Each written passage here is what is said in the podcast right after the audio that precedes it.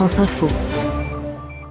Alors, euh, de quoi s'agit-il exactement et en quoi consiste cet accord, Yannick? Eh bien, comme dans toute négociation, il y a la partie émergée et la partie immergée. La partie émergée, ce sont les têtes de liste. L'UDI doit en obtenir trois, trois sur les 13 régions en jeu.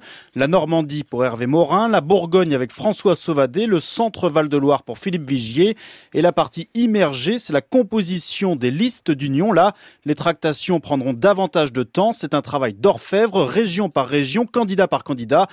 L'on sait, c'est que l'UDI exige 30 à 40% des sièges dans les futures assemblées régionales. Voilà les termes de l'accord qui doit être validé cette semaine par les deux parties. Et cet accord, l'UDI n'a cessé de mettre la pression pour l'obtenir. Oui, à commencer par Jean-Christophe Lagarde, le patron de la formation centriste. Il s'est permis de lancer un ultimatum à Nicolas Sarkozy il y a deux semaines. Un accord global doit être trouvé sous dix jours, faute de quoi l'UDI ira seul dans trois à six régions, a tonné le député de Seine-Saint-Denis. C'était il y a 15 jours, mais l'accord est donc en passe d'être annoncé.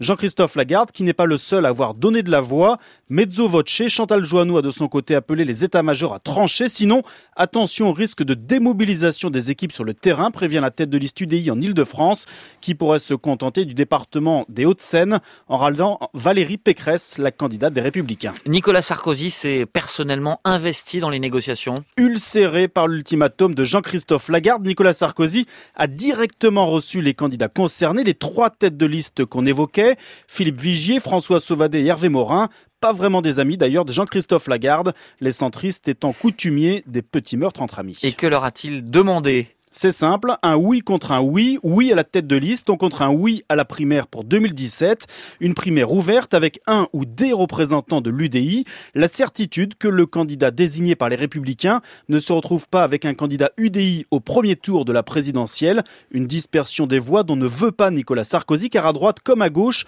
le calcul est simple, le Front National risque d'être au deuxième tour, le candidat du PS comme celui des républicains peut donc être éliminé dès le premier tour, comme en 2002. Se qualifier pour le second tour face au FN peut donc assurer la victoire. Jean-Christophe Lagarde ne voulait pas lier les deux échéances pour l'instant.